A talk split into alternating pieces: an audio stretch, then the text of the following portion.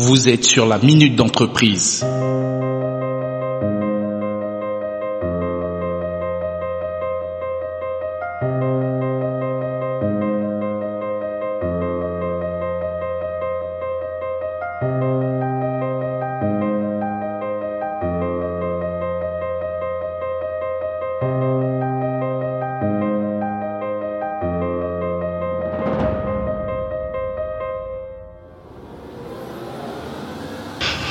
Bonsoir, vous êtes sur la Minute d'entreprise, hashtag ME, avec Andélie Bive Junior pour ce nouveau format qu'on appelle les experts. Aujourd'hui, nous sommes avec un expert. D'ailleurs, il est du Congo Kinshasa ou la République démocratique du Congo et il a plus de 20 ans d'expérience dans l'éducation, mais aussi c'est pas n'importe quelle éducation, c'est l'éducation liée à liée aux entreprises. Alors, on va laisser notre euh, invité se présenter. Bonjour, monsieur Patrick. Oui, bonjour. Comment allez-vous, monsieur Patrick? Je me porte bien, monsieur Junior, et vous-même?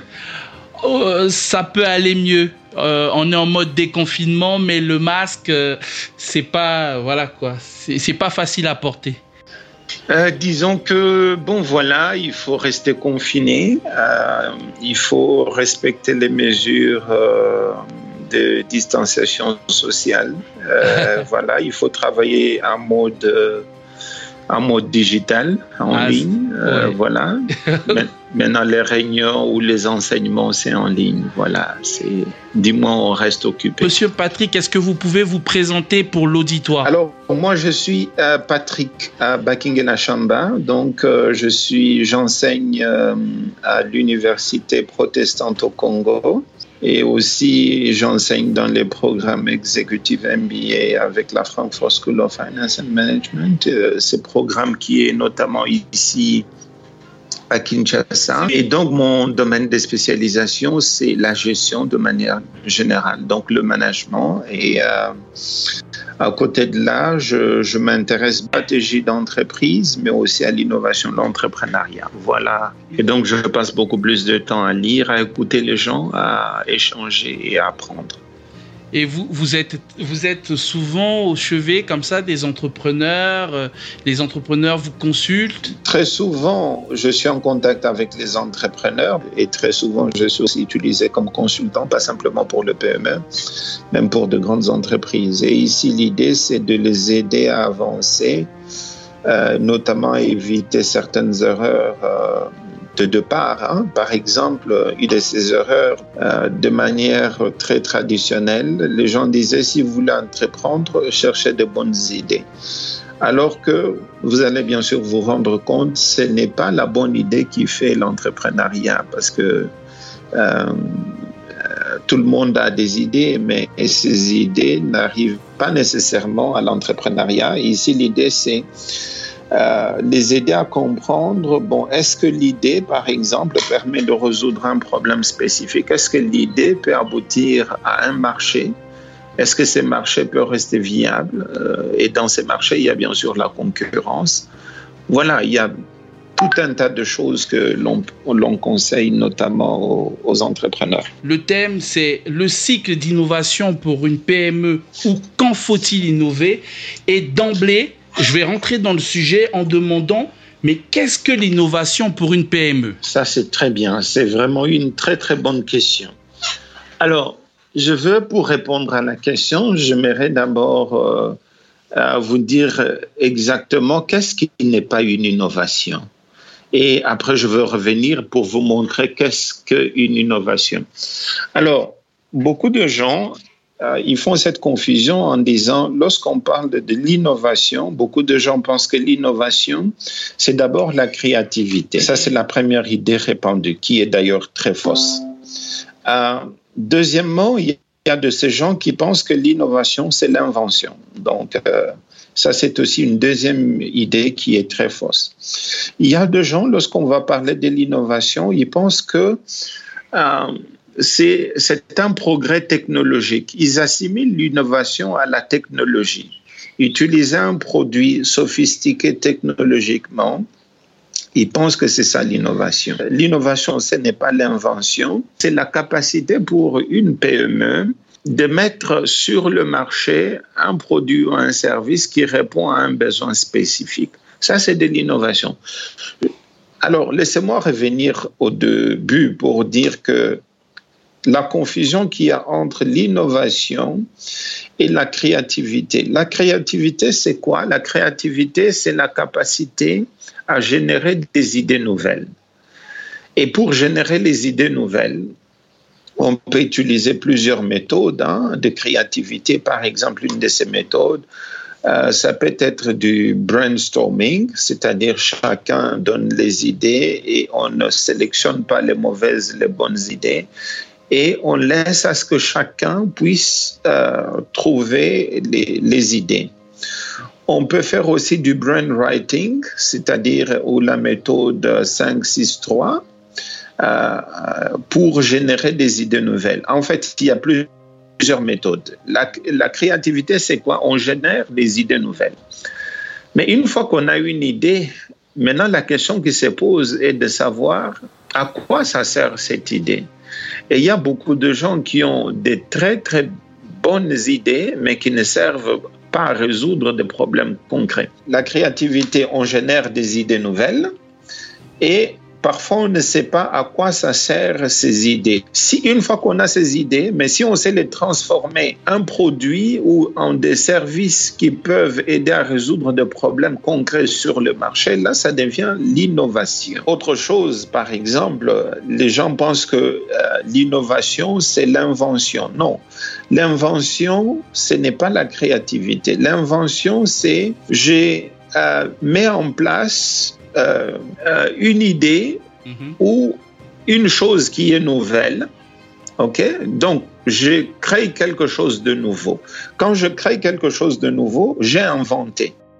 Alors, je parlais ici d'un exemple. Il y a un monsieur qui, qui était dans son laboratoire. Il s'est dit, mais de quelle manière est-ce que je veux créer une lumière qui est stimulée, qui est amplifiée par la stimulation euh, euh, de, l'émission de la radiation.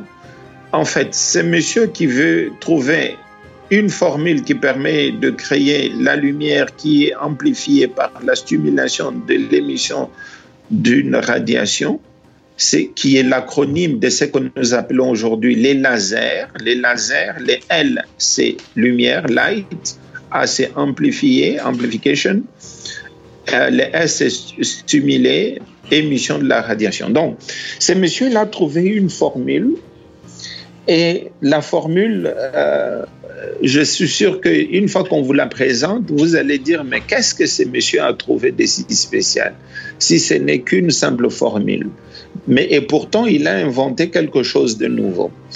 Et donc, l'invention, c'est je crée quelque chose de nouveau, mais des fois, lorsqu'on crée quelque chose de nouveau, on se pose la question, à quoi ça sert? Maintenant, il y avait aussi à un certain moment une caissière qui était dans un supermarché et la caissière dans le supermarché, chaque fois que le client venait pour acheter un produit, la caissière devait non simplement retenir tout le produit de ce supermarché pour attribuer un prix à chaque produit, ou du moins avoir une petite liste à côté chaque fois qu'on amène un produit et lui, il essaye d'identifier le produit correspond à quel prix. Mais ça, c'était la tâche que la caissière devait faire chaque jour. Mais quelqu'un s'est dit, mais pourquoi est-ce que si nous arrivons, par exemple, à partir de cette technologie qu'on appelle le laser, on ne peut pas juste afficher un code barre et qu'on met les mêmes codes barres dans tout le produit et quand une personne vient à la caisse pour payer, au lieu euh, que la caissière euh, retienne tout le, le prix de chaque produit, la caissière peut simplement scanner les codes barres et il a le prix. Et donc là, c'est l'application, par exemple, du laser qui permet de résoudre un problème. Ça devient une innovation. Mm-hmm. Et c'est la même chose lorsque on doit opérer quelqu'un l'œil.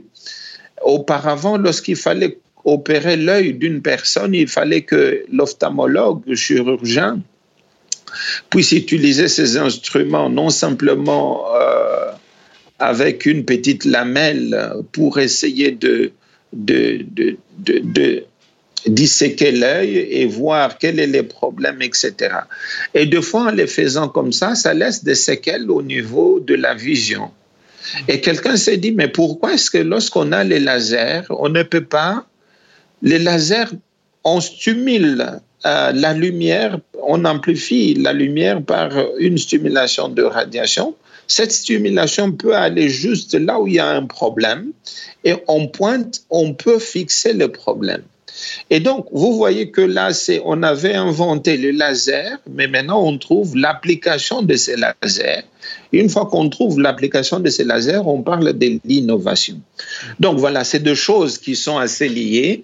Euh, et ici, c'est question simplement d'insister sur le fait que l'innovation, c'est le fait de transformer des idées ou des inventions pour un marché, c'est-à-dire en réalisation que l'on peut utiliser sur un marché. Une innovation, elle procure de l'argent euh, pour une entreprise. Alors, à partir de ce moment-là, professeur, euh, à quel moment par exemple, dans une entreprise, à quel moment intervient l'innovation?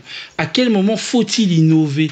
Parce que euh, lorsque on, regarde un peu la sphère euh, éco, euh, l'écosystème que nous avons en ce moment, tout le monde parle d'innovation, dit oui, bon, il y a de l'innovation, les entreprises doivent innover, mais à quel moment ils doivent innover? Est-ce que si moi, par exemple, je, vais prendre par exemple un cas simple.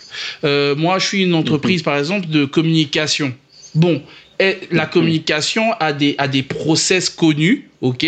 J'utilise ces process euh, peut-être mieux, euh, peut-être que mieux que mon concurrent, ok? Et c'est ça qui mhm. me permet d'avoir de l'argent. À quel moment je dois faire entrer l'innovation dans ce que je fais? Ok, pour pouvoir avoir euh, un, plus produit. Est-ce que je dois le faire au départ? Est-ce que je dois le faire en milieu? Qu'est-ce que c'est C'est quand que ça se passe? Voilà. Très très bien, très très bien.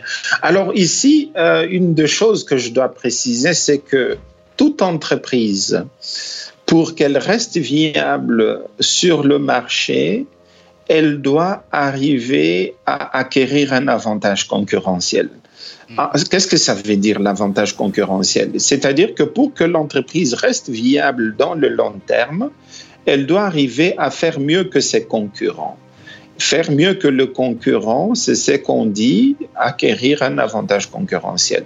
Donc, le jour où vous êtes entrepreneur et que vous avez votre entreprise, la première préoccupation pour vous, c'est de dire, qu'est-ce que je dois faire à coup sûr pour que mon entreprise soit meilleure que les autres? Les grands problèmes que je constate notamment avec les entrepreneurs et surtout en Afrique, c'est qu'il y a un phénomène que j'appelle le phénomène du mimétisme, c'est-à-dire que chacun essaye de copier l'autre. Chacun essaye d'identifier quelle est l'idée maintenant qui est la plus répandue ou qui peut mieux faire vendre que toutes les autres une fois qu'on a trouvé cette idée-là, on essaye de la copier et de euh, la mettre sur le marché. Maintenant, regardez, il y a quelque chose qui se passe. C'est que si nous regardons sur ces marchés-là, c'est que presque tout le monde essaye de faire la même chose que tout le monde. Mais là, il y a un phénomène aussi qui survient lorsque tout le monde essaye de faire la même chose que tout le monde. C'est-à-dire, à un certain moment, il n'y a plus de différenciation dans l'offre que l'on peut avoir entre les concurrents. Mhm. Et c'est d'ailleurs la raison pour laquelle, euh, s'il n'y a pas cette différenciation, le client qui est quelque part qui doit acheter les produits de cette entreprise ou de cette PME, il se retrouve devant euh, presque la même chose c'est-à-dire que les offres sont presque similaires. Et quand les offres sont presque similaires, ici, on sait qu'une des choses, ça conduit à baisser le prix parce que les clients peuvent choisir entre mhm. le produit de l'entrepreneur X, Y, Z, et presque c'est la même chose. Il va aller là où c'est moins cher. Mais à un certain moment, quand c'est très moins cher, la compétition est forte, ça peut faire que certaines entreprises risquent de ne pas survivre sur le marché à cause de cette forte euh, concurrence qui est sur le marché. Alors, je reviens à la question. La question, c'est à quel moment est-ce qu'il faut innover? Mhm. Alors, ici, la réponse est la suivante. Euh, à quel moment il faut innover? On peut innover ou on doit innover. C'est tout au long du cycle de vie d'une entreprise. On n'innove pas simplement au début, au milieu ou à la fin. On innove tout au long de l'entreprise. Ce qui peut nous pousser à innover, c'est ce ne sont pas nos idées que nous avons, mais c'est beaucoup plus les problèmes que le client a. Parce qu'en réalité, regardez un peu une de choses. Supposons qu'il y ait une entreprise qui a la bonne idée, la meilleure idée au monde. Mais si moi je suis client et je dis, mais cette idée-là ne me permet pas de résoudre mon problème. L'entreprise peut venir me voir et faire les très bons discours, faire un très bon marketing mhm. et tout ce que l'entreprise veut, aussi longtemps que son idée n'est pas la solution à mon problème, ça ne m'intéresse pas. Donc, il peut aller à la télévision, il peut faire tout ce qu'il veut, mais son idée, ce n'est pas la solution à mon problème. Mhm. Et ici, à quel moment on innove? C'est lorsque je regarde les concurrents qui sont sur le marché. Mhm. Tout le monde essaye de faire la même chose que tout le monde. Et moi, je me dis, comment est-ce que moi, je peux arriver à faire peut-être mieux que mes concurrents? Comment est-ce que je peux arriver Ici, quand je dis faire mieux que le concurrent, c'est répondre aux problèmes du concurrent euh, de la manière la plus différente que le concurrent. Alors, mhm. je vous donne un exemple. Oui. Ici, en République démocratique du Congo, au euh, Congo-Kinshasa, mhm. vers les années 90, euh, nous avons, on a remarqué que dans le secteur bancaire, il y avait plusieurs banques et la plupart de ces banques avaient presque toutes les mêmes conditions. Donc, au début des années 90, qu'est-ce que les banques exigeaient pour que quelqu'un puisse ouvrir un compte bancaire à Kinshasa, en RDC, c'était de dire, écoutez, vous êtes client, vous venez chez nous, il vous faut euh, nous amener d'abord 2000 dollars de dépôt initial. Ça, c'était la première condition pour avoir un compte bancaire. Et ensuite, ils vont dire, écoutez, non simplement que vous faites ce dépôt initial de 2000 dollars, mais en plus, il faudrait qu'il y ait un garant qui puisse venir vous couvrir pour qu'on vous ouvre simplement un compte bancaire. Alors ça, c'était la pratique qui existait à l'époque dans le secteur bancaire. Et ce que j'ai observé, c'est que vers les années 2000, il y a eu une banque euh, allemande qui s'appelait à l'époque Procrédit, parce que maintenant elle est rachetée euh, par une banque kenyane qui est Equity Bank. Et quand les gens de Procrédit sont venus sur le marché, ils se sont dit, ils ont c'est vrai qu'ils voulaient offrir le même service bancaire à la population, mais ils ont remarqué que à l'époque, par exemple en RDC, les taux de bancarisation étaient de 1%, on était autour de 0,45%. C'est-à-dire vous n'avez même pas 1% de la population qui a un compte bancaire. Et qu'est-ce que les gens de Procrédit ont dit? Ils ont dit, mais écoutez, mais c'est une opportunité extraordinaire. Mais maintenant, en venant pénétrer sur le marché euh, congolais de Kinshasa, ils ont dit, mais comment est-ce que nous pouvons innover? C'est-à-dire, comment est-ce que nous pouvons faire pour que nous puissions aussi acquérir cet avantage concurrentiel? Alors, est-ce qu'ils sont, ils sont venus? Ils ont d'abord remarqué que les gens n'avaient pas confiance à la banque parce qu'à l'époque, on avait le taux d'inflation à l'époque qui était de 9000 C'est-à-dire aujourd'hui, on me paye mon salaire, mhm. euh, supposons que c'est l'équivalent de 100 dollars, à, 10, à 8 heures. Euh, 9000% d'inflation, c'est-à-dire quand on arrivait à, à 10 heures, mhm. mon, en monnaie locale, à l'époque, c'était les Zaïres. Euh, supposons les 100 000 Zaïres, 100 000 Zahir à l'époque, qui était l'équivalent de 100 dollars. À 10 heures, ça représentait simplement 80 dollars. À midi, ça allait représenter peut-être 50 dollars. Et le soir, le même 100 000 euh, Zahir pouvait représenter peut-être 40 dollars. Les gens n'avaient pas confiance à la banque. Et non simplement que les gens n'avaient pas confiance à la banque, les gens ne déposaient pas l'argent à la banque. Donc, vous voyez que Procrédit était même dans un environnement où les clients étaient hostiles à la banque. Mais ils sont venus sur le marché en disant comment est-ce que nous pouvons faire mieux que nos concurrents? Ils ont dit, écoutez, nous, nous apportons les distributeurs automatiques de billets, c'est-à-dire quelqu'un peut venir retirer l'argent quand il veut à n'importe quelle heure et aussi nous demandons zéro, zéro dollar pour ouvrir un compte. Vous ouvrez aujourd'hui, si vous voulez reprendre votre argent, vous le reprenez, etc. Petit à petit, la grande majorité de la population qui n'avait pas accès à la banque s'est retrouvée. Ils ont dit, mais écoutez, est-ce que ça vaut la peine de faire confiance à cette banque? Mais finalement, ils ont trouvé que si je dépense mon argent, je peux le retirer quand je veux mhm. parce qu'il y a des distributeurs automatiques de billets et voilà.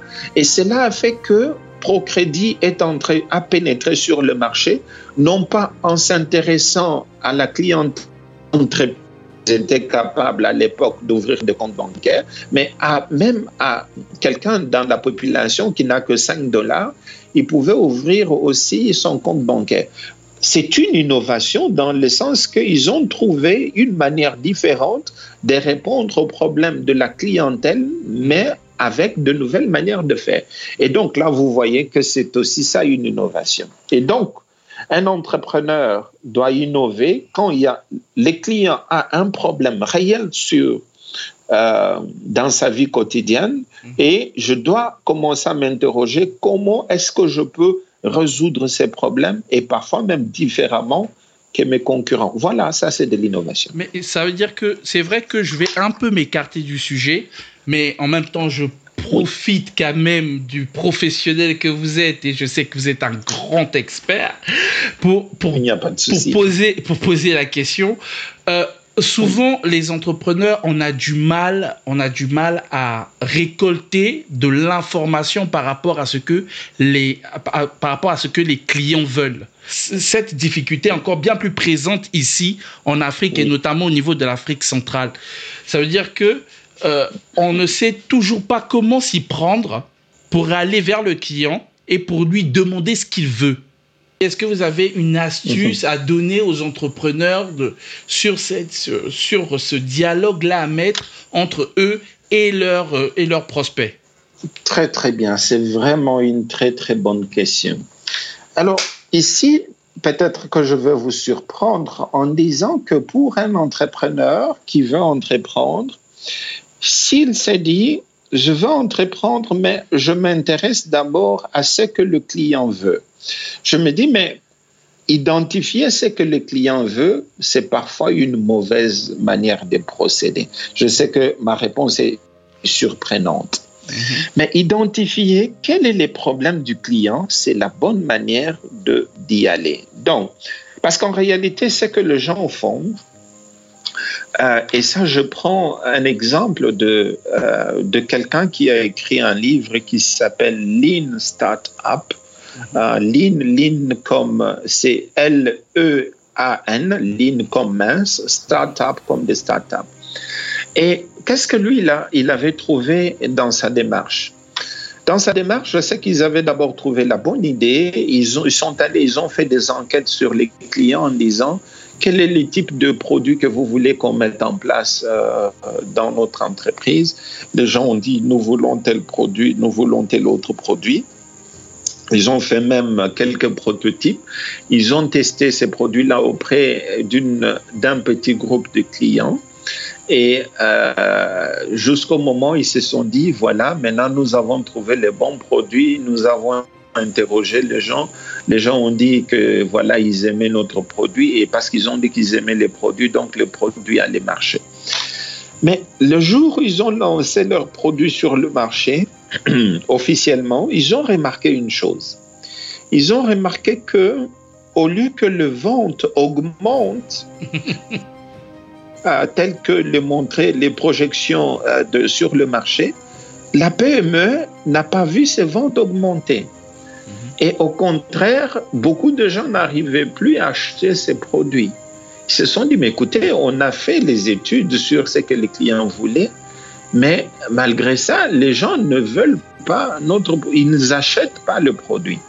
Et là, quand ils ont essayé de faire une enquête pour savoir pourquoi est-ce que les gens ne veulent pas acheter, ils ont trouvé que bon, le produit était bien, mais parfois certaines personnes, ils étaient gênés d'aller vers ces produits parce qu'ils avaient autre chose ou d'autres, peut-être socialement, ils allaient être vus d'une autre manière, etc.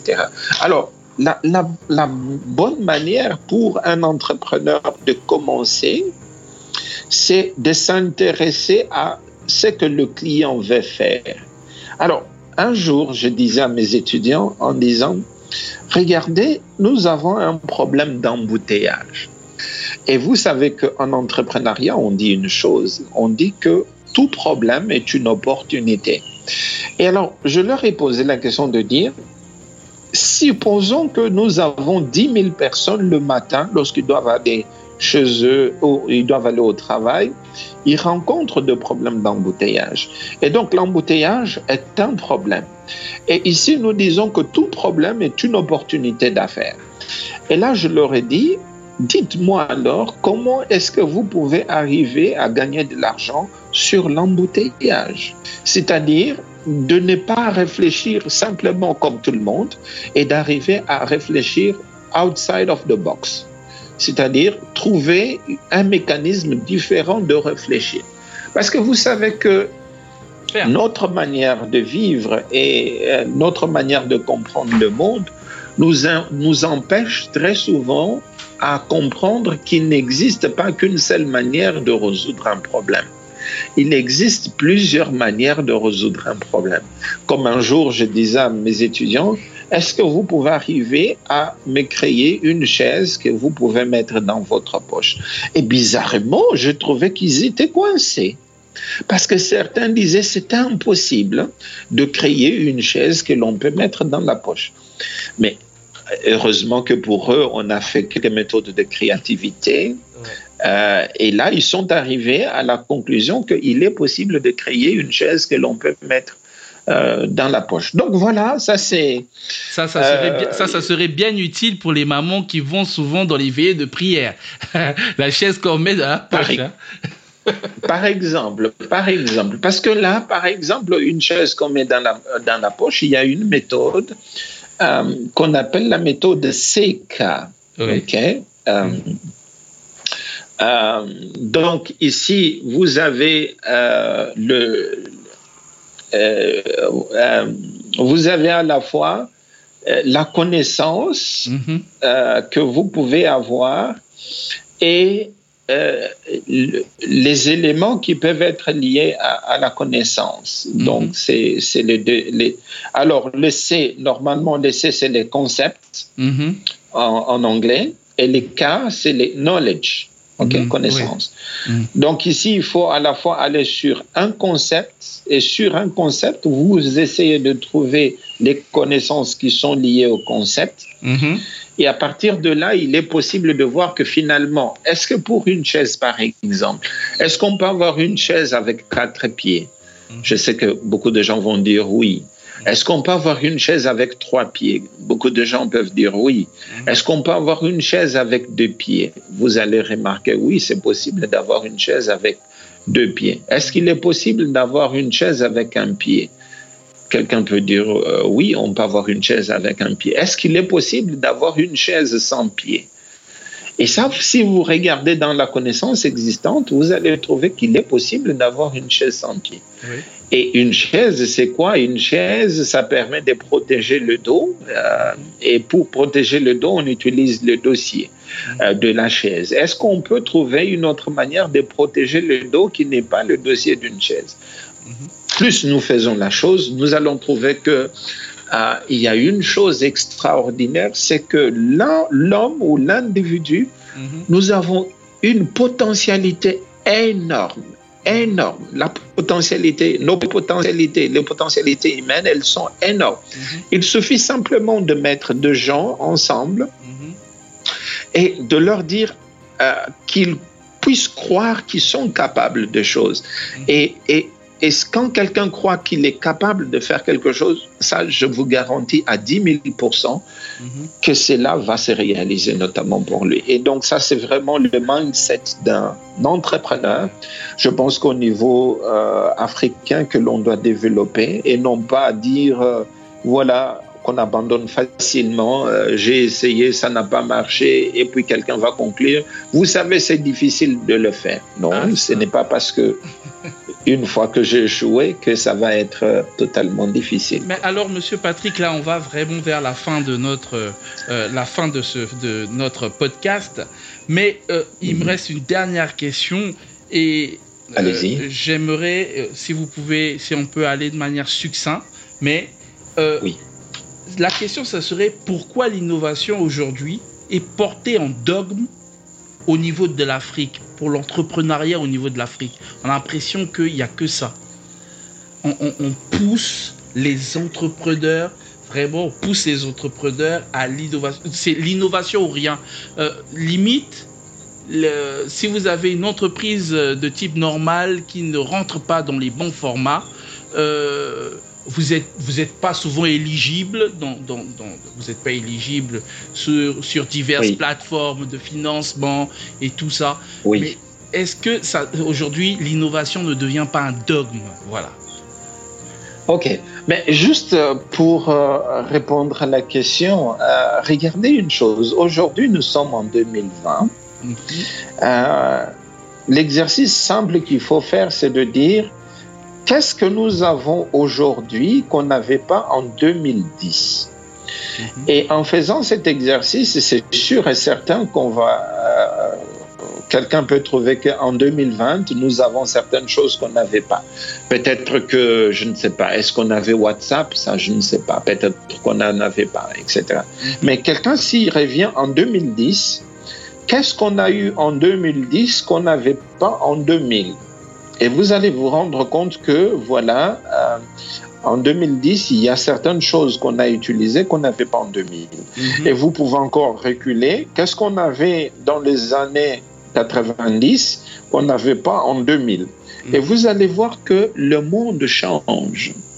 Aujourd'hui, par exemple, euh, des personnes qui étudient euh, des, des sections commerciales, ils font la dactylographie avec l'ancienne machine à écrire, alors que nous avons la reconnaissance vocale. Vous voyez vraiment que ce n'est pas ça la bonne compétence. Qu'est-ce que je veux dire par là? Je veux simplement dire que le monde change. Mm-hmm. Et, l'innovation, c'est aussi le moteur qui permet d'avancer dans une économie. Alors quand on dit l'innovation, l'innovation, ça ne doit pas être simplement quelque chose de sophistiqué, hein, ça peut être quelque chose de simple. Alors, juste terminer avec un exemple ici. Mm. Vous connaissez cette entreprise qui s'appelle Uber, Uber ou Uber, ça oui. Mm-hmm. Alors, c'est les responsables de cette entreprise qui, une fois, ils étaient en France euh, en hiver et ils devaient aller à une conférence. Ils se sont retrouvés bloqués quand ils ont quitté la conférence pour aller à l'hôtel. Ils ne, savaient pas comment appeler un taxi. Et ils ont dit, ils sont sortis du lieu où ils étaient, ils attendaient euh, euh, un taxi quelque part, et c'était en plein hiver, il faisait très très froid. Et l'idée leur est venue en disant, mais qu'est-ce qu'on peut faire pour que quelqu'un qui a ces problèmes de déplacement, au lieu qu'il aille euh, dans l'hiver ou sous le soleil à, gaspiller son temps à attendre un taxi, est-ce qu'on peut trouver une manière que la personne puisse satisfaire son problème de déplacement sans gaspiller autant de temps? Mhm. Ils ont fait leur application Uber qui permet de, voilà, mhm. euh, non simplement pour eux, ils, gagnent de l'argent partout au monde, sans chauffeur, sans voiture, mhm. mais ça facilite la vie, notamment aux, personnes de se déplacer avec ce qu'on appelle l'économie de partage. Alors, c'est, ce qu'ils ont fait, c'est quelque chose de très simple, mais ça faciliter la vie de, de, de clients ou de la population. Tout ce qu'on demande aux entrepreneurs, les moteurs pour qu'ils avancent, pour qu'ils puissent avoir un avantage concurrentiel, mhm. c'est comment est-ce que je facilite la vie de mes clients. Et ça, c'est ce qu'on dit, le jour où vous allez mettre en place euh, une entreprise mais qui permet de résoudre des problèmes concrets pour euh, vos clients potentiels, et un client peut arriver à dire, vous voyez mon problème là, c'est vraiment ça qui a été résolu par votre entreprise. Mhm. Lorsqu'il y a ces mariages-là, je peux vous garantir à 10 000% que votre entreprise va progresser. Et autre chose aussi, euh, en Afrique, il y a parfois beaucoup de pauvres. Mhm. Et pour innover, ne cherchez pas à faire un produit très très sophistiqué qui coûte très très cher mhm. et c'est là où j'appelle ce que j'appelle souvent c'est les innovations de rupture. Mhm. Comment lorsque vous êtes une petite entreprise vous pouvez arriver à prendre de l'avantage concurrentiel sur une grande entreprise? Comment la petite entreprise peut tuer la grande entreprise? Monsieur Patrick, Monsieur Patrick, moi j'aimerais que vous puissiez que vous puissiez garder ce garder cette ce thème là des innovations de rupture pour d'autres pour un prochain podcast parce que je pense que c'est un sujet très intéressant qu'il faut développer et ne pas le prendre juste à la fin de ce podcast. Euh, Il n'y a pas de souci. J'ai vraiment envie que euh, nous puissions avoir donc un deuxième podcast et ça, ça va être vraiment la deuxième partie. Moi, je l'annonce déjà. Ça va être une deuxième partie avec le professeur Patrick Chamba. Euh, sur les innovations de rupture. L'innovation de rupture. Vraiment.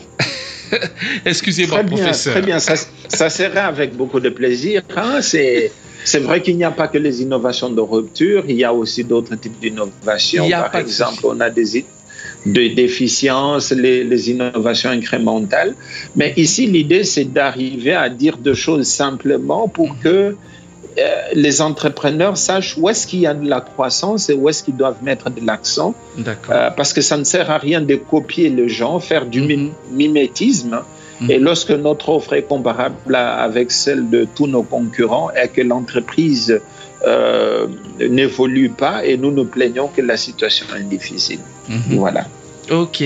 En tout cas, c'était vraiment un plaisir de vous avoir sur la minute d'entreprise, la ME. oui, oui, moi aussi, c'était un plaisir. Euh, d'être reçu par vous. non, mais vraiment, le plaisir est vraiment pour moi parce que nous voulons réellement apporter non seulement de l'information, mais nous voulons apporter aussi de la formation par le biais de nos, euh, par le biais de nos canaux, les canaux que nous avons, pour aider les entrepreneurs à pouvoir effectivement sortir du carcan dans lequel ils sont, ils sont entrés. Parce qu'aujourd'hui, quand on est entrepreneur, on est très fixé sur ce qu'on fait, on est très fixé sur le marché, on n'arrive pas à prendre de la hauteur. Et la minute d'entreprise veut vraiment permettre aux entrepreneurs africains de prendre de la hauteur. Et cela passe effectivement par l'intervention des experts tels que vous. Et alors nous vous remercions et avec ça, nous allons conclure aussi euh, ce podcast qui a été un réel plaisir. Mais bien sûr, euh, nous allons avoir une deuxième partie avec le professeur Patrick Chamba. J'espère que vous serez nombreux à l'écouter. C'était Andélie Biv pour la Minute d'entreprise.